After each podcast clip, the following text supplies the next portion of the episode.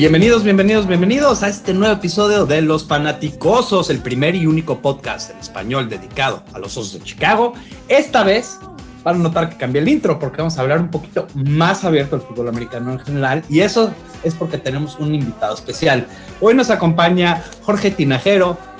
Jorge es una celebridad en el mundo del fútbol americano y más en la habla hispana. Él es el fundador eh, de Primero y Diez que todo el mundo conoce de, Twitter y de, Internet. Es fan de los Denver Broncos, está por lanzar un proyecto. Eh, buenas noches, ¿cómo estamos, eh, Jorge? Hola David, muchas gracias. Este, la verdad muy contento y, agradecido por esta invitación a, un podcast muy escuchado de los Osos de Chicago y, pues listo para, para comenzar a hablar. La verdad es que estamos en una temporada en la que muchos están hibernando, y, pero bueno, es también momento para hablar de, lo que nos espera en 2019, ¿no? Y irónicamente aquí los únicos que no invernan son los fanáticos. Eh, y como siempre me acompaña Toño. Buenas noches, Toño, ¿cómo estamos?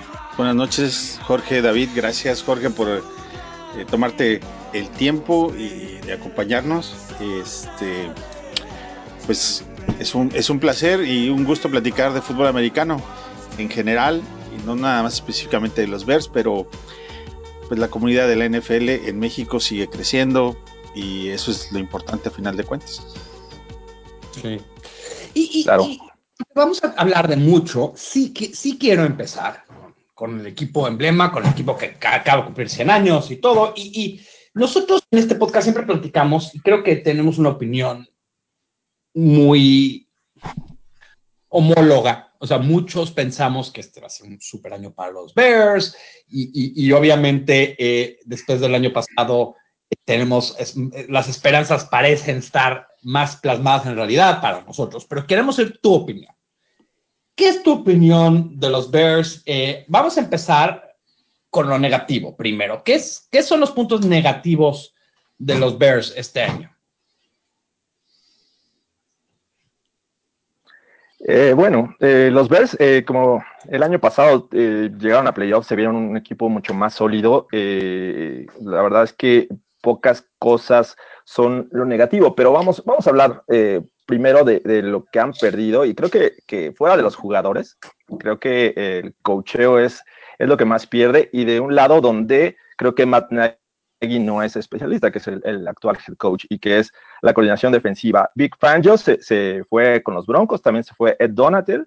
Eh, claro está que, que el, el, roster es nutrido, tiene mucho talento, empezando por Khalil Mack.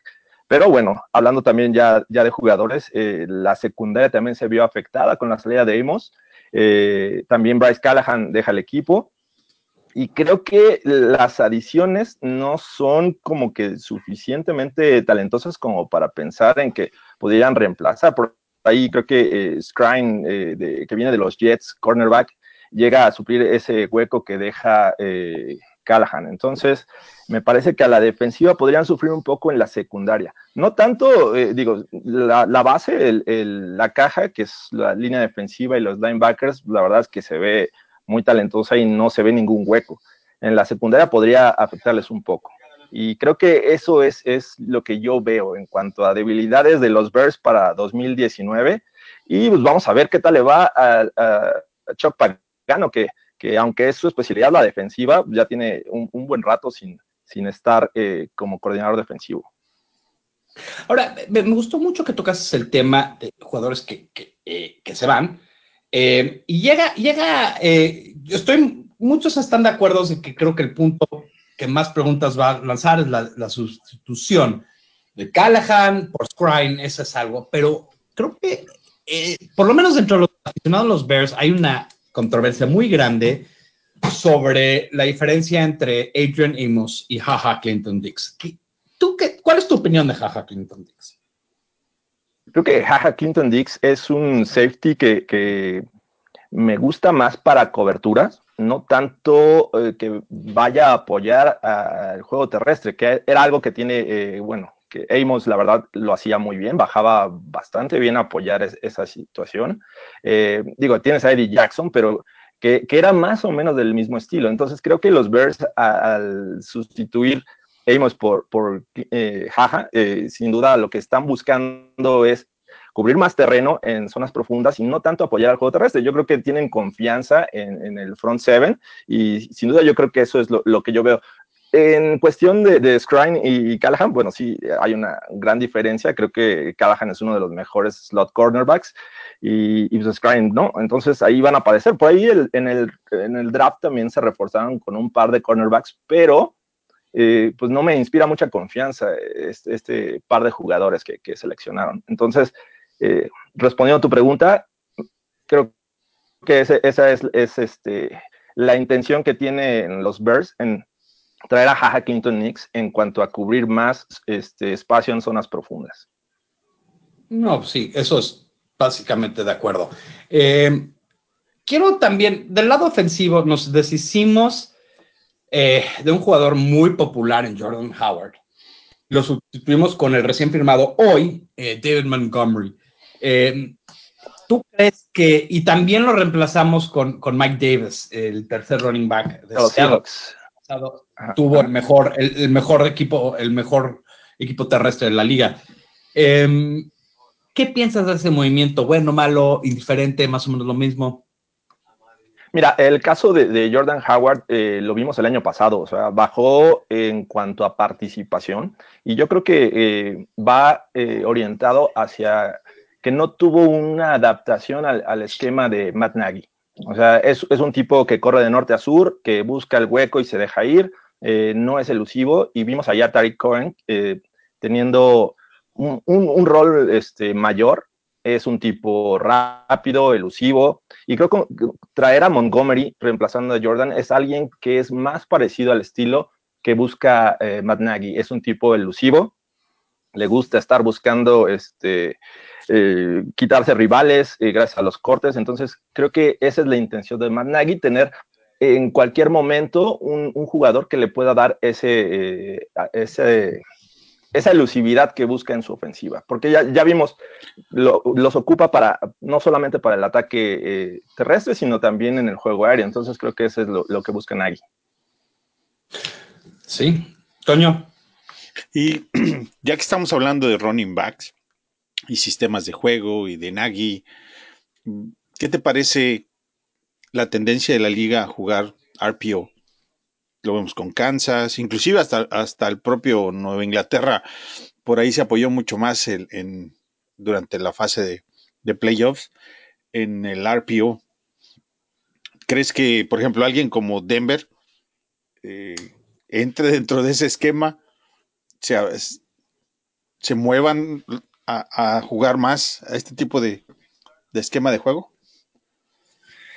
Eh, bueno, eh, la verdad es que yo, no soy fan de, ese tipo de esquema. Me parece que los Broncos en este caso, eh, al traer a un, a un como Joe Flaco, se me hace que va a ser este, un, sistema tradicional, porque digo, los Bears ya no usan ese sistema. O sea, tienen un, un que les da ganancias no solo por, con su brazo, digo, también eh, lo vemos a cargar el balón, eh, lo hace bien eh, y, me parece que también tiene un, tema ahí en cuanto a, la paciencia este, en la bolsa de protección. Entonces, creo que los Bears tienen, tienen las piezas como para seguir jugando este, este estilo. Digo, Mitch Trubisky, al final de cuentas, lo ha hecho bien en el sistema de Van Se, se comentó en el draft del 2000, de hace dos años, que cuando estaba en los Chiefs, Matt, Nagy quería a este, Trubisky, ¿no? Finalmente agarraron a... Y llega como head coach a los Bears, entonces que, le fue eh, yo, yo siento que el tema que va en aumento, va, eh, la popularidad obviamente sabemos que, que la NFL juega en, con las tendencias, eh, pero pues va a llegar un momento en que las defensivas van a encontrar la forma de detener esto y ahí es donde donde volvemos a ver la evolución de la NFL. Ahora, yo, tocaste el tema y quiero expandir un poco. Quiero ver la opinión de alguien externo sobre. ¿Cuál es tu opinión sobre Mitch Trubisky? ¿Tiene techo alto? ¿Tiene piso bajo? ¿Tiene. ¿Qué, cómo lo ves ahorita? ¿Qué esperas de él este año? Yo esperaría, eh, básicamente, digo, todos, todos tienden a mejorar y esa es la idea con Mitch Trubisky. Finalmente veo un estilo de un coreback eh, no tan, eh, bueno, tal vez por el estilo no arriesga mucho, o sea, son, son un plan de juego en, el que los pases son cortos, son pases rápidos laterales, incluso hay jugadas que he visto que, que son diseñadas para que Trubisky corra. Este, lo vimos en el primer touchdown de la temporada temporada pasada cuando eh, se queda con el balón y anota en, en Green Bay. O sea, ese tipo de jugadas este, son parte del diseño de la ofensiva de Matt Nagy. Entonces, eh, eh, digo, hay que irnos un poco para atrás. Matt Nagy viene de, una, de un sistema ofensivo de Andy Reid en el cual no requiere de un gran coreback, sino necesita piezas ofensivas que son dinámicas, explosivas. El caso de, de, Tariq Hill, de, este, de de otros jugadores de, los Chiefs que le dan más yardas eh, al darle un pase corto, ¿no? En el caso de Trubisky, eh, siento que no se le exige demasiado y está bien, a fin de cuentas es un coreback joven. Se, tienes que irlo acoplando a un sistema y poco a poco le van a soltar las riendas. Me parece, eh, no, es, no es de los mejores en este momento, pero también no le han soltado o no lo han dejado arriesgar de más. Ahora, eh, siguiendo con el tema del coreback, eh, tradicionalmente a los corebacks los dividimos en, en, pisos, en slots, ¿no? Dices, bueno, claramente sabes cuáles son los que están dentro del ramo elite y de ahí bajas a los que son buenos, a los que son cumplidores, a los que son este, de backup y el resto que son malos, ¿no? En, ese, en, ese, mismo, en ese mismo escenario, eh, los tres corebacks, obviamente que se tomaron en el mismo draft que Mitch, que Mahomes, este, ah, Watson, Watson, Deshaun Watson. Watson y Mitch. Eh, los tres terminaron por, como dicen, haya sido como haya sido, los tres terminaron en el, Pro Bowl. Em, de estos tres, ¿quién crees que tenga una mejor temporada? Tomando en cuenta que las bajas de Kansas, ¿no? Que, que no son. Rumba 2019. 2019. Eh, me parece, eh, digo, ahorita, obviamente la NFL sigue sorprendida por lo que hizo Mahomes el año pasado. Nadie se esperaba eso. De hecho, eh, de los tres al salir seleccionados, yo tenía mayor expectativa en Deshaun Watson. de Mitch Trubisky se hablaba que este, nunca pudo ganar la titularidad y bueno, sabemos que, que no tenía un, gran referente este, como titular en, en, North Carolina. Entonces, ese era el tema con Trubisky. ¿Por qué no ganó la titularidad? Bueno, llegó este, siendo, eh, fue, fue el pick 2, si, si, mal no recuerdo, de los Bears. Mm. Y, este, y, y bueno, eh, Mahomes se me hacía un coreback que incluso podría quedar a la segunda ronda. Los, los Chiefs eh, saltan como 15 lugares para, para, tomarlo. Y en 2019 me parece que la situación puede ser favorable todavía para Mitch Trubisky más que Mahomes. Creo que Mahomes pierde piezas importantes. Eh, podría uh, Tyreek Hill este, ser cortado por los problemas que, que ha tenido eh, recientemente. Entonces, yo apostaría por, una mejor temporada de Mitch Trubisky, de Sean Watson. Eh, pues vamos a ver qué, línea ofensiva le, ponen este año, ¿no? El año pasado lo estuvieron pegando a pesar de su movilidad, creo que fue de los más capturados. Así es que yo, yo este, apostaría por, por el quarterback de los Bears. Eh, me, da gusto oír eso de, de alguien ajeno, porque yo creo que mucho fan de los Bears lleva gritando eso y creo que mucha gente ha sido injusto con él por, porque también creo que por ser un mercado tan grande, hablar mal de Chicago a veces, por lo menos en Estados Unidos, jala rating, porque Chicago es uno de los mercados, o definitivamente el mercado más grande con un equipo. Eh, claro. Eh, entonces, tú hablas, o sea, en Chicago, eh, hemos visto muchas cosas muy interesantes. Después, por ejemplo, a mí, a mí hubo algo esta semana que, salieron las, calificaciones de, Pro Football Focus, que fue que dijeron que Trubisky tuvo un mejor año rookie que su segundo año. No sé si lo llegaron a leer, pero bueno, eso, eso te dice que poco, que poca confianza le tengo yo a Pro Football Focus, ¿no? Como, como dicho por ahí. que dice, este, conocimiento es saber que el jitomate es una fruta, pero sabiduría es no ponerlo en un cóctel de frutas. Claro. y, bueno, tienes que analizar varios factores, ¿no? Cosas, pero a mi, mi ojo no miente. Mi ojo no miente. Eh, no hay manera que Trubisky jugó mejor el primer año que el segundo. O sea, tú, tú puedes inventar cualquier número y me puedes decir que rompiste todas las jugadas, jugada por jugada. El jitomate no va en el cóctel de frutas. No, y además, eh, eh, o sea, este año también le, traen eh, un running back joven, eh, habilidoso. Tienes a Ridley, el, hermano de, Calvin, que, la verdad es que fue un, buen pick ah, en encontrárselo en la, creo que fue en la cuarta ronda, si no lo recuerdo. Y este, pues, tiene un potencial, digo, ahí tienes todavía a, Gabriel, este, a Horns también.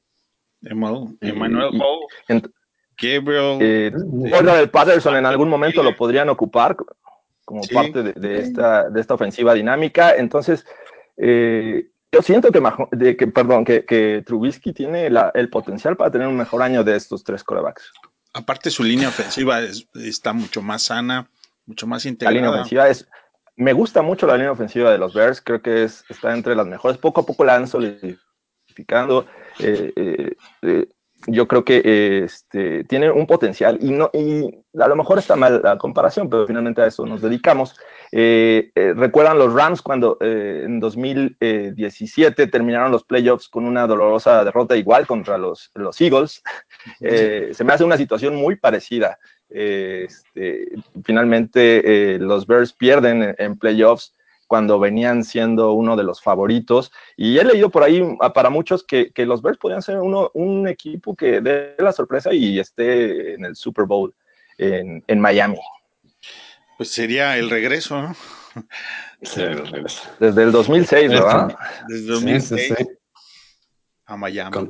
Ah, ahora, quiero dar un paso más afuera. Ahora, la, NFC, eh, la, NFC, la NFC Norte, ¿no? Vamos a ver, primero la edición y después nos vamos a la NFC en general, porque creo que eh, eh, tú cómo ves, y esto, esto entre, entre aficionados a los Bears, esto ha tenido una discusión de quién va a ser. no, no quién va a ser primero, porque creo que, Por que es, es hubris, es, es repetición, pero también es, es ser fan, pero ¿quién va a ser el rival más fuerte? ¿Quién va a ser el último lugar? ¿Quién va a ser? ¿Cómo ves esta división, eh, Jorge? ¿Cómo, cómo, cómo ves la NFC, NFC Norte? Después ah, bueno, yo eh, después de los Bears, eh, a mí me gustan los Bears como favorito para ser campeón en, este 2019 en la división. el segundo que yo veo y que creo que va a ser el equipo latoso van a ser los, los Vikings. Eh, es el segundo año de, Kirk Cousins.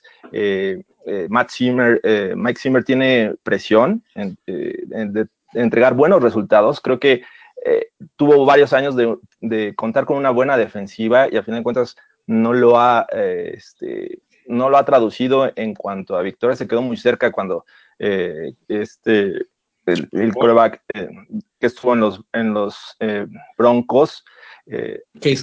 Case Keenum este, sí, se quedó ahí en la, en la final. Entonces, traen a Kirk Cousins con la esperanza de, hacer un mejor equipo y el año pasado no dio los resultados. Tuvieron una muy mala línea ofensiva y finalmente este, pues quedaron fuera. Pero creo que para 2019 podría ser el regreso de este equipo y va a ser el que va a estar dando la, pelea, porque los Packers están en un proceso de, de, transición después de que se han hablado, ha habido dimes y diretes en el tema de Aaron Rodgers eh, que si no le gustaba este, el coach anterior y ahora vamos a ver con Matt Eh, qué, es lo que sucede. Eh, si lo tienen contento puede ser un equipo peligroso, pero bueno, siempre está esa duda rumbo a 2019. Creo que los, los Packers van a estar en tercero y bueno, los Lions, mm, qué decir, o sea, hacen, hacen todo por mejorar, pero creo que casi nada les sale.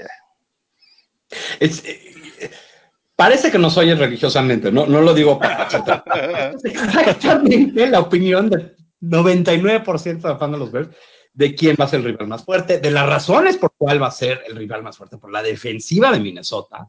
Sí, sigue siendo eh, muy bueno. al final del día, y, y, por qué, y, también Aaron Rodgers sí, pero esa defensiva y después el coach, ¿cómo si Mike McCarthy con tanta veteranía no pudo con él, cómo va a poder un coach que nunca ha entrado a la primera que le salga algo mal? Sí, no, y, beneficiado por, por el tema este, del head coach de los Rams, ¿no? Este, eh, claro, pues su nombre, sí. McVay, sí, Sean McVay, o sea, ya todos los equipos de NFL están buscando esa tendencia de, llevar al coreback joven, que es eh, una mente ofensiva y que puede sacarlos del hoyo, ¿no? Creo que ahí los Packers, en ese, no todos les va a salir. O sea, la verdad es que los Rams tuvieron mucha suerte y creo que eh, los Vikings, con la experiencia del cocheo, este, una sólida defensiva, va a ser el segundo equipo y va a estar peleando ahí con los Bears. Y hacemos la, quiero hacer la, misma pregunta que hicimos en, este podcast el año, eh, eh, este, esta semana pasada. ¿Cuántos equipos de esta división llegan a los playoffs? Ah, es, buena pregunta. Eh, me parece que, bueno, tendría que recapitular. es muy probable que solo el campeón, sí, creo que solo el campeón va, a este, llegar a los playoffs porque veo peleado el, este un poco entre dos equipos. El sur también se me hace una, este, una división que va a estar competida. Y bueno, el oeste podría serlo porque los Seahawks me parece que podría ah, resurgir en, 2019. estoy totalmente de acuerdo. Y en este mismo tono de, del wildcard, eh, y ya pasándonos un poquito más al resto del, de la Nacional. Eh, por ahí platicábamos nosotros que los que pelean el wildcard, por ejemplo, uno de los que van a estar peleando ahí el wildcard, las Panteras, tal vez, junto con, en mi opinión, Vikingos, Panteras, eh, ¿qué otro gusto te gusta ahí para estar peleando el wildcard? Mira, por ejemplo, el segundo lugar del este, eh, que veo que va a ser una división peleada entre los Eagles y los Cowboys. Creo que eh, podría también estar peleando el wild card, cualquiera de esos dos. Eh, y, te digo, del oeste, me parece que los Rams van a, van a dar un retroceso y podrían también estar ahí peleando el wild card, porque creo que los Seahawks o los, incluso los Niners ahí también pueden ser latosos en esa división. Entonces, eh, veo varios equipos peleando ahí, este, y, bueno, los campeones van a estar cómodos, pero los que estén ahí abajo no va a ser fácil, no va a ser fácil para, para los equipos que estén buscando un lugar en playoffs. Sí, ese wildcard va a estar muy, muy interesante en general. Me parece que un poquito más pesado que de la parte de la americana. Y mm, si tuvieras que elegir un campeón de, cada una de, la parte de la nacional, ¿a quiénes tomarías? Eh, yo creo que eh, comenzando en orden, el este, me gusta eh, Filadelfia. Los Eagles creo que pueden ser campeones. Si en el norte me quedo con los Bears, como ya lo dije. En el sur me quedaría otra vez con los Saints. Me parece que, que puede ser el equipo a vencer de, 2019 en la, en la nacional. Y en el oeste yo me voy con los Seahawks. Y tus dos wildcards, ya, ya, ya con eso más. Ya, que. Ya. Fíjate que me gusta mucho eh, para que resurja este año los Panthers.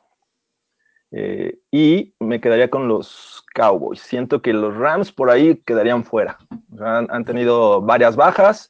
Este, la defensiva no, no fue lo suficientemente buena, lo que esperábamos en 2018, y van a seguir padeciendo. Ya, ya no está su, entonces este, siento que los Rams podrían quedar fuera y, esos dos equipos son los que yo, yo creo que avanzarían al, al wildcard, bueno, como wildcards. No, pues lo vamos a inventar a, la mesa, a la mesa permanente del, podcast, porque estamos completamente de acuerdo. Sí, es increíble porque nosotros tuvimos esta plática, misma plática, y, básicamente hubo una discusión aquí de si, llega o no Minnesota, eh, que también aquí se está dando, ¿no? Eh, pero en general, todo el mundo está muy de acuerdo de, los equipos que van en ascenso y los equipos que van en descenso. O sea, y, y, eh, uno que, constantemente se llena de, las mismas opiniones es bueno de huir de, otras, eh, y especialmente. Ahora, eh, yo quiero hablar de tu equipo dos segunditos, porque mucho de tu equipo, por lo menos lo nuevo, fue por Chicago, que cedimos Fangio y a Callahan y a Donatel. Eh, tú, y, pero yo me quiero ir al otro lado del balón Y, quiero hacer una comparación medio injusta, pero tú cómo ves a un Joey Flaco en comparación a un Trubisky? O sea, ¿quién, tiene, eh, ahora, Flaco en su época sí fue MVP del Bueno, vamos, es más, eliminamos a Trubisky esta discusión. ¿Qué piensas de, Flaco? Joe Flaco me parece que es un, coreback eh, con un muy buen brazo. Eh, es, estando cómodo en la bolsa de protección, lanza muy, muy buenos pases, es, certero. El tema pues, es su movilidad.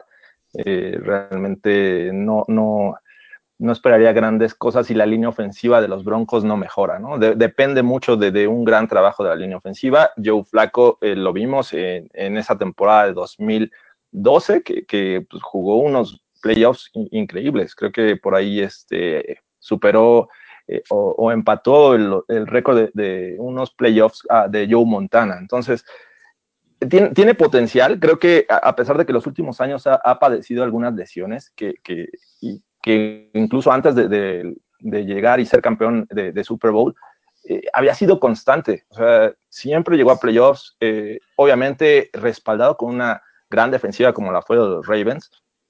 Y ahora llega a una situación muy similar. O sea, llega a un equipo que le puede dar esas herramientas, porque la defensiva de los Broncos con, Big Fangio eh, Ed Donatel eh, y las piezas que agregaron la secundaria y línea defensiva, creo que eh, podríamos ver una situación similar a la que vivió Joe Flacco con, los Ravens. Le trajeron, sabíamos que, que, él le gusta mucho lanzar a los Tyrants, le trajeron su, su de primera ronda a este, Fans, no a Fans. Entonces, siento que, que en cuanto a esperanzas para los Broncos podrían este, ser buenas con Joe Flaco, aunque creo que están en una división bastante peleada donde yo creo que los Chargers van a subir de nivel, los, Raiders van a estar ahí peleando el, segundo o tercer lugar, entonces no es una situación fácil, pero creo que los Broncos van a mejorar. Ahora, sobre el mismo tema de, los corebacks de, de, Denver, ¿tú sí ves a Flaco terminando la temporada como el coreback número uno? Así no vemos como a Drew Lock como que a los seis, cinco juegos sustituyéndolo? Eh, yo no creo que, que, Drew Lock le ponga presión, al menos este año, a Joe Flaco.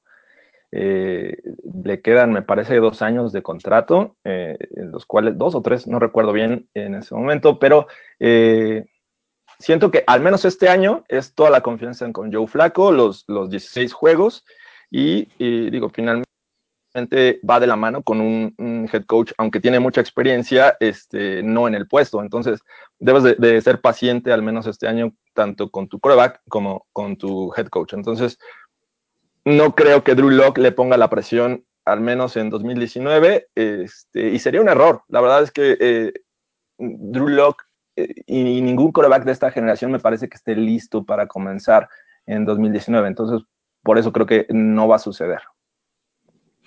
Eh, y ahora, yo sí quiero, aquí, aquí creo que es una comparación eh, buena. La defensiva de los Bears y la defensiva de Broncos, los dos, básicamente no hay discusión, bueno, no hay discusión, hay discusión siempre, ¿no? Pero yo creo que si le preguntas a nueve de cada diez, te va a posicionar a los dos en los primeros cinco. ¿Cómo ves la debilidad de uno contra la, cómo, las ves comparadas una a la otra? Como te mencionaba al principio, eh, en cuanto a la defensiva de los Bears, me parece que este año podrían sufrir un poco en cuanto a, este talento en, la defensiva secundaria. Eh, sobre todo, sabemos que, en la actualidad las ofensivas juegan con al menos tres eh, wide receivers, incluso el running back podría ser un cuarto en ocasiones. Y, ahí es donde los Bears yo los, veo un, poco flacos en esa situación. Al contrario de, los Broncos, que creo que los linebackers centrales podrían ser un, tema importante. No tienen eh, ni la calidad que tienen los Bears. Tienen ahí un viejo conocido como Danny Trevathan, que la verdad es que me, siempre me, me, encantó la forma en que juega. Tienes a Roquan Smith, joven, este, con muchas ganas, y bueno, de, los extremos, pues Khalil Mack, ¿no? Es básicamente eh, el líder ahí de, esta defensiva. Y, bueno, la línea defensiva también hace su parte, ¿no? Es esa presión que ejerce por el centro.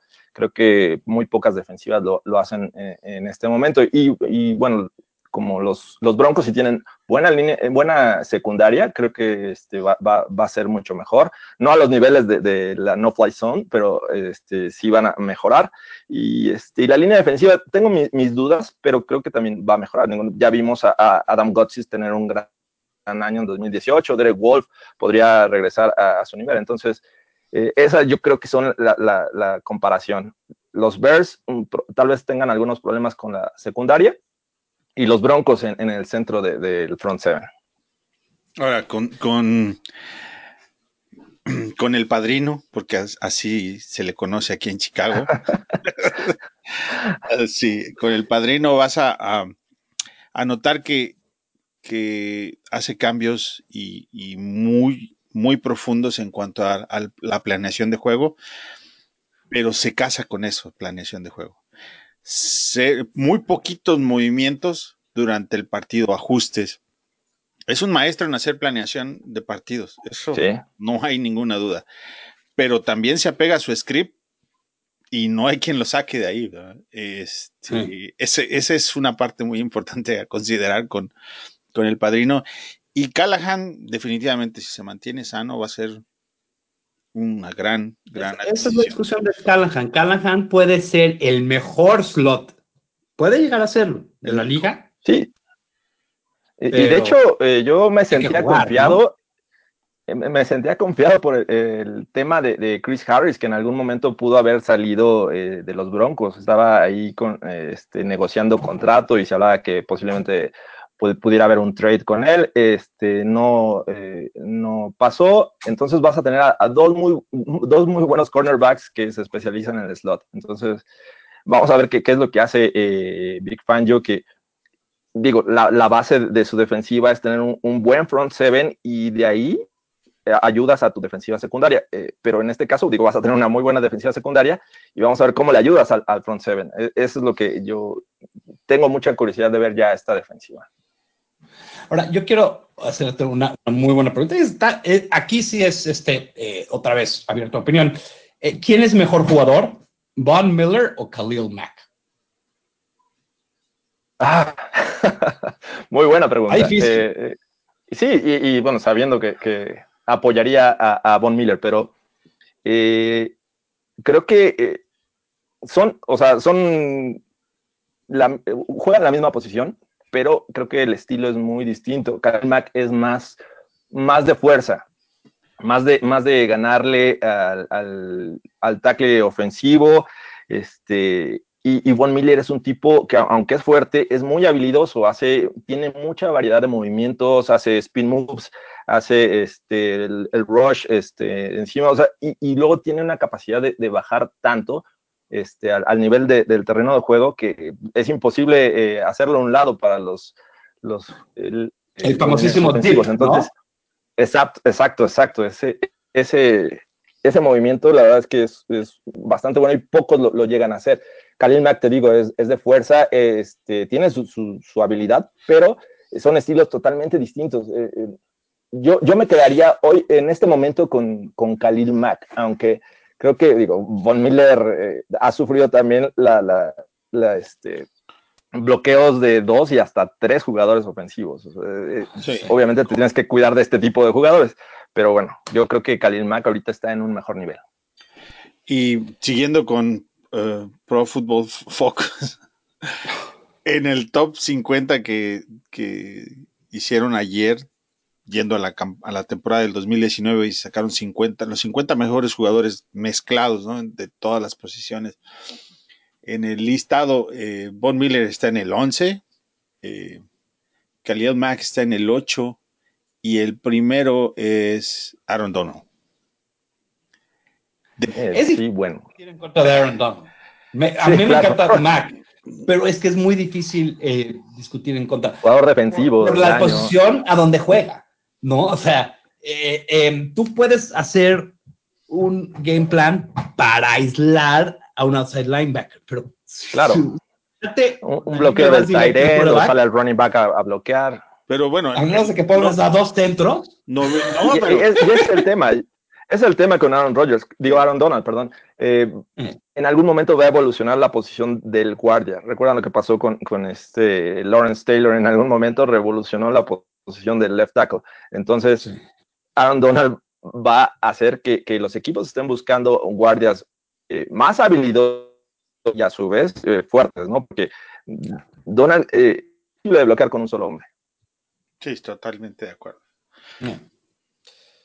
Pero, pero por ejemplo, em, yo, a mí, esta práctica me, ha encantado. Creo que es este, un poco, siempre oír la, la, opinión de otra gente sobre, sobre estos temas, eh, más cuando la persona sí le dedica el tiempo a hacer la tarea, porque mucha gente eh, se, se, va y hubiera dicho, pues es que Rogers, ¿no? O, o y, como que falta el análisis un poco más profundo a veces, y eso es lo que me gusta de, de primero y diez, y, y, le quiero recomendar a todos los fanáticos que no han tenido chance de, de oírlo, eh, de meterse a su página, por favor, que lo hagan. Es una super página.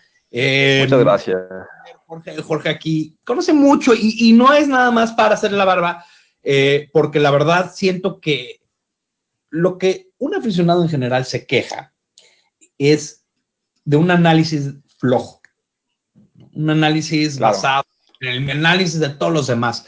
Yo creo que si uno lo ve y lo ve diferente es una cosa, pero otra cosa es decir, bueno, es que pues yo ahí veo a Aaron Rodgers de lejos, entonces todos los demás no importan, ¿no? El mejor coreback del momento. sí, no, o sea, es, es, en general. Yo lo veo también, o sea, todo el mundo ya le están poniendo, a, cuando llegó Gruden a, a, los Raiders, ya lo están poniendo en el Salón de la Fama y era muy obvio que estaba haciendo algo mal. Y, la, y, pero tiene, ya sabes, hay ciertas cosas que yo, que nosotros hemos comentado aquí, por ejemplo, eh, los fans de los Bears notaron mucho que cuando era el draft, que nosotros conseguimos a dos All Pros y a nuestro quarterback del futuro, que iban a por ese draft, y, pero que los 49ers tuvieron el mejor draft de toda la historia, ¿no? De, en ese draft. Y los 49ers no han hecho nada desde ese entonces, ¿no? Y sigo esperando a Jimmy Garoppolo acabar una temporada, nunca la ha podido acabar por X o Y razón. Eh, y, y, es como que yo también veo el problema de ese análisis, ¿no? De, de, bueno, es que mi amigo es Lynch porque yo trabajé con él en la tele, entonces él le voy a dar el beneficio de la duda y a todos. Eso es lo que ha pasado mucho en, en, cuestión de, de, de, análisis de draft y resultados y cómo te va, tienes que, que analizar el potencial de los jugadores en qué momento los tomas, eh, qué había disponible, eh, y, básicamente eso, en eso tienes que, basarte, porque digo, nadie esperaba que Tom Brady en sexta ronda fuera, fuera ser uno de los mejores de la historia, ¿no? O sea, hay que darle eh, su tiempo al proceso, hay que ver qué, qué head coaches son los que van a llevar de la mano a estos jugadores. Entonces, digo, sí hay que esperar, pero en el draft tienes que decir, este fue un buen draft porque creo que agarraron a, un buen jugador con un gran potencial. Puede que en un momento se caiga una lesión y se acabe la carrera, ¿no? Ah, pero bueno, sí, creo que hay que, hay que analizar desde muchas, muchas este, aristas eh, la situación en la NFL y bueno, la verdad es que a, mí me encanta. Y ya nada más, eh, siguiendo con, con, lo de primero y diez, este, con finísima persona ahí en el podcast, oye, a mí me gusta mucho escucharlos, entonces, este, por ahí síganle con ese asunto, está muy bueno. con todo el Sempere, sí, la verdad es que eh, el ambiente que, se crea es bastante relajado, es, buscamos pues, que sea una plática de amigos, eh, de, echar el relajo, eh, hablar obviamente de lo que nos gusta y, precisamente analizar, o sea, primero y diez tomó un, giro muy importante cuando nos decidimos a crear contenido de análisis y opinión. Y creo que eso es, es la base del de, éxito que hemos tenido eh, este, hablando de, pues, básicamente, eh, del por qué digo que eh, Mitch Trubisky va a tener un, un buen año en 2019. y eso a la gente le ha gustado. No tanto dar la noticia de, por, darla, ¿no? Que, pues, muchos se dedican a eso y es válido, pero este, creo que ese ha sido el éxito y bueno, el podcast creo que eh, mucha gente le gusta y la verdad es que gracias, este, síganos escuchando y, y ahorita en Off-Season estamos un, poco este, de tranquilos, pero yo, yo creo que ya para agosto vamos a estar de forma más continua. Perfecto. Jorge, ¿nos puedes dar tu handle de Twitter eh, y también el de Primero y Diez para que la gente los pueda seguir a los dos, por favor? Claro, eh, mi, Twitter, mi cuenta es arroba eh, Jorge Tinajero E, se escribe con J. primero y diez es así tal cual, arroba primero y diez. Este, antes, de hecho, un anuncio, éramos nuestra página primero y diez.com.mx eh, ahora ya somos primero y 10.com. Eh, acabamos de hacer una migración de dominio. Este, de todas maneras, si, ustedes ingresan al punto MX, este, los va a direccionar. Así es que pierdan cuidado, pero ya somos primero y 10.com. Pues mucho éxito, muchísimas gracias por acompañarnos. Toño y yo nos vamos a quedar platicando sobre este, unas cositas de, porque los Bears tuvieron este, su, su, fin de semana, su cumpleaños pero 100 y Toño fue. Pues nosotros nos vamos a quedar platicando, Jorge, pero te queremos agradecer. Perfecto. Y la verdad, este, muy conocedor y vamos a interactuar mucho en Twitter y seguro vamos a tener muchas conversaciones y discusiones conforme avance y más, mal no recuerdo, semana 3. Semana 3. Sí, no, creo que es la semana 2 en Denver.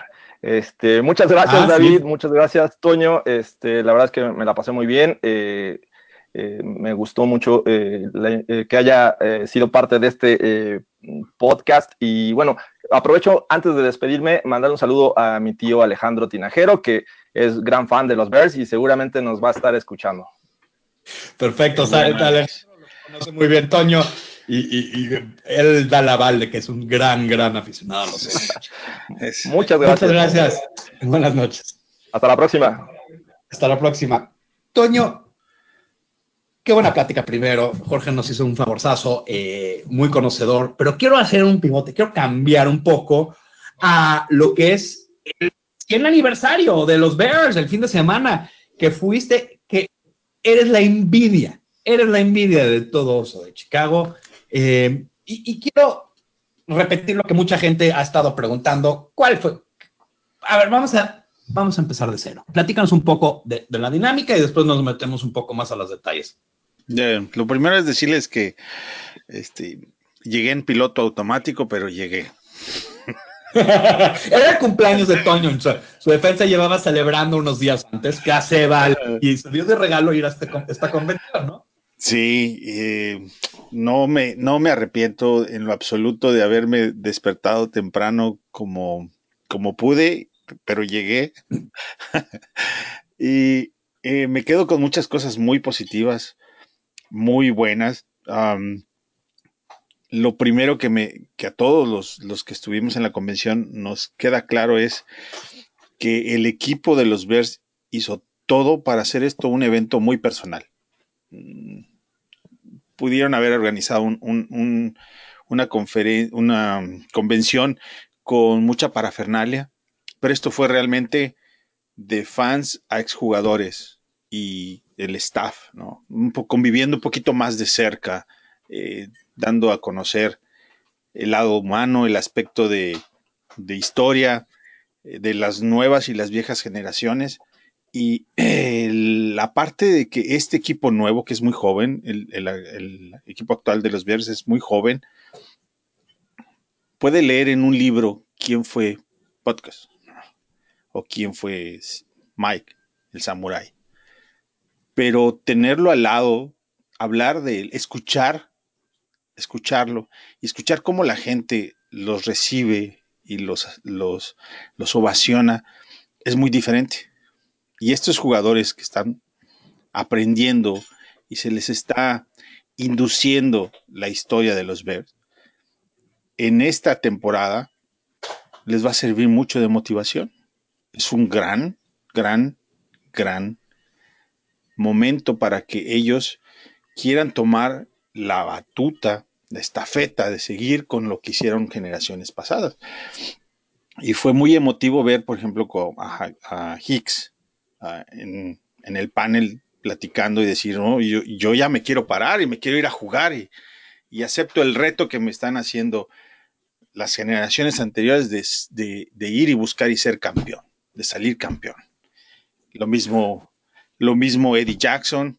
Um, el panel entre corebacks fue fenomenal, donde eh, todos entendemos quiénes son todos esos grandes personajes que, que, pasaron por los Bears. Pero lo más importante es que lo, que lo entiendan las, las nuevas generaciones de jugadores. Y esa parte me encantó. Me encantó que el, la familia McCaskey eh, se abrió, presentó un lado de humano, de mucha información, de, muchas cosas que no conocíamos, que no platican usualmente, pero que en esta ocasión sí se dio, ¿verdad? Ver a, Virginia McCaskey hablando sobre los inicios, su, infancia, cómo fue creciendo junto con este equipo y junto con la liga, y ver la evolución que ha tenido, fue también muy emotivo. Y es lo que, otra cosa que me queda clarísima es que en el 85 ganaron, pudieron haber ganado más. Definitivamente la relación entre el Punk QB y Mike Ditka no fue muy buena y hasta la fecha no lo es, pero los dos se respetan y hablan de, de las cosas que se hicieron como personas por el equipo, más allá de, de, los aspectos personales, o sea, de, las metas personales como deportistas o como jugadores o como entrenadores, todo lo que hicieron para que el equipo llegara al super, y ganara ese Super Bowl. Fue toda una historia, eh, cosas muy dramáticas que sucedieron, que fueron platicando durante. Entonces, me gusta de, de, de, la, de esta convención que, que, fue una convención muy, muy personal, donde se abrieron, ¿no? Y a, y a, es increíble. Es increíble. Yo creo que yo, uno que lo ve por, por, por internet o, o, o, lo poco que pude seguir, hubo una envidia, pero pura envidia de la buena, Toño. Eh, y, y, te quería hacer una pregunta. Yo sé que es, como, ay, hay tantas cosas tan buenas, pero si tuvieras que escoger un momento o, una persona eh, que viste que, te emocionó más que, otros, eh, ¿quién, ¿quién, sería o qué sería? Me gustó ver mu mucho a, a Gail Sayers. Eh, fue la, la, ovación de la gente y la entrega que se le dio y lo que hablan sus contemporáneos y de él fue, fue impresionante. Se sentía ele la electricidad en el ambiente cuando, cuando él, él estaba ahí presente y sobre todo por la situación que está pasando de salud. Pero para los que no sepan, para los que no saben, perdón, Antonio, sí. hay gente que no está al día. Gil Sayers desafortunadamente padece de, de, demencia, los principios de demencia. No se sabía si iba a poder participar. Querían mucho que participe, inclusive para que pueda él ejercer su memoria, pero no estaba en, un estado delicado de salud. Por eso Antonio dice lo que dice, que, que, él en general creó una vibra muy especial entre todos los presentes, ¿no? Y sí reconoció a varios de, de los jugadores, ¿me entiendes? O sea, ese simple momento valió la pena porque eh, pudiste ser que una persona, pues por algún momento vuelva a ser él mismo, ¿no? Y, y eso, pues sí tiene un valor intrínseco fenomenal. No, no, ese tipo de cosas no se repiten, ¿no? Y el otro momento es ver cómo eh, alguien como, repito, eh, jugadores como Khalil Mack, sí, que se pone a jugar con los niños. Había un área para, para jugar, este, donde los niños entraban y habían, tenían diferentes uh, conos para dar vuelta, eh, de esos monitos inflables como para intentar taclear. Y eso no estaba en el script. Y él los ve y entra. Imagínate la emoción para los niños de recibir a un superhéroe como Khalil y que él se ponga a hacer esa actividad con ellos. Eh, eso fue súper genial. Eh, otro, otro momento increíble fue cuando el hijo de, Tillman le firman toda su gorra, todos los jugadores se acercan, la, la, todos los niños que estaban ahí tenían, irradiaban una alegría contagiosa, ¿me entiendes? Y eso evidentemente, por un lado, es bueno que haya sucedido los 100 años en este momento, en este año. Si el equipo se funda dos años anteriores, te apuesto que, que la, la, energía no era ni la mitad de lo que fue, gracias a, a Pace y a, y a Nagy, porque no es lo mismo tener, festejar 100 años con, con Fox que con Nagy, ¿verdad? Eh, sí. Entonces, le viene bien al, al, equipo que hayan salido de una, de una temporada ganadora para celebrar estos 100 años y entrando a una temporada donde pueden ser campeones y donde toda esa motivación la pueden canalizar. El mismo Nagy dice que acepta el reto de, que ellos que él entiende, y no nada más él y Pace, que entienden que solamente hay un paso más que hacer. Solamente les queda una sola cosa más que hacer. Y ese es ser campeón. Y hay un compromiso ahí delante de la gente, de los aficionados, de, de ir y buscar ser campeones.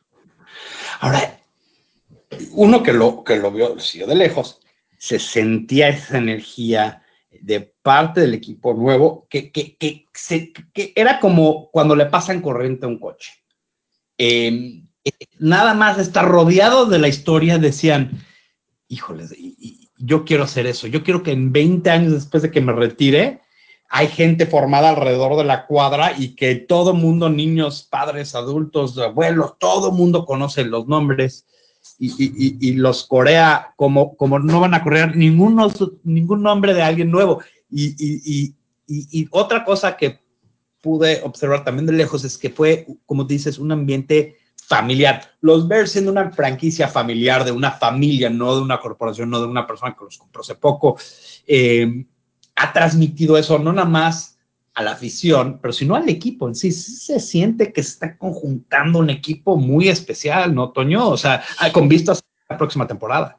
Bueno, el, el panel de safeties fue, fue fenomenal. Mike Brown junto con Eddie Jackson, eh, hablando increíblemente de y otros safeties enormes que estaban ahí. Uh, entonces, fue muy, muy interesante ver cómo estos nuevos jugadores, como bien dices, se les inyecta toda esa energía que, y el compromiso que muchos de esos jugadores tenían. Y, a, a, aceptando que este, este equipo es joven, tiene muchísimas cosas buenas, tiene todo lo necesario, infraestructura que ellos no tenían, todas las ventajas que cuentan hoy en día y que ellos no tenían, pero aún así teniendo el mismo compromiso y, haciéndolos responsables, eh, no de los aficionados, sino de exjugadores, pidiéndole a los otros, a los nuevos jugadores que se hagan responsables de esa historia y que se comprometan a dar lo mejor de sí para ser campeones, que es lo que todo el mundo quiere en esta ciudad. Y alrededor del mundo donde le vamos a los Bears. Pues, Toño, me emocioné nada más oyéndolo. Uh, el, el, viaje, yo creo que todo mundo eh, te envidia un poco y bien. Eh, felicidades en tu cumpleaños a propósito. Gracias. Eh, y, este, y nosotros, como siempre, les vamos a seguir aquí dándole. Nosotros no hibernamos, como comentamos, los fanáticos sí seguimos vivos. Eh, hubo preguntas, creo o no, que no podemos llegar este, esta semana. Las vamos a contestar la próxima semana. No se preocupen, inclusive una de jugadores de fantasy. Háganoslas llegar. Tenemos también un teléfono, eh, un, número de teléfono eh, en México donde pueden este, marcar. Y, y, nosotros lo que le vamos a contestar sus preguntas de ahí. A los aficionados que están en otras partes, no se preocupen, no vamos a discriminar, no por, ser, por no estar en México, no les vamos a contestar sus preguntas, eh, les vamos a contestar cualquier. Bueno, la intención es que dejen un correo de voz, de viva voz, que nosotros podamos capturar esa voz y meterla a este podcast y hacerlo más personal, ¿no? No solamente decir quién formuló la pregunta, sino escuchar a quien está formulando la pregunta y eso pues es mucho mejor para el teléfono es, lo voy a dar, más 52, la clave México es 52, eh, 55 4162 9160, lo repito, más 52 55 41 62 9160. La POM, si, si, tienen cualquier problema, nos avisan y lo volvemos a compartir. Y yo creo que voy a subir esto a mi handle, a mi cuenta de Twitter y también lo voy a subir a la cuenta de fanaticosos.com. Eh, Toño, vamos a cerrar este, este episodio como siempre lo cerramos. ¿Cuál es tu handle de Twitter para que la gente pueda interactuar contigo y preguntarte más cosas sobre ese increíble fin de semana? Arroba IM Contreras y por supuesto aquí estamos para platicar y convivir arroba IM Contreras y el mío es arroba Bearsmexi, pero me pueden encontrar como Bears en español. También acuérdense que siempre estamos contestando todo y, y repitiendo también por fanaticosos.com. Eh, y los vamos a dejar como siempre los dejamos con la pasión más grande, Bear Chicago Bears.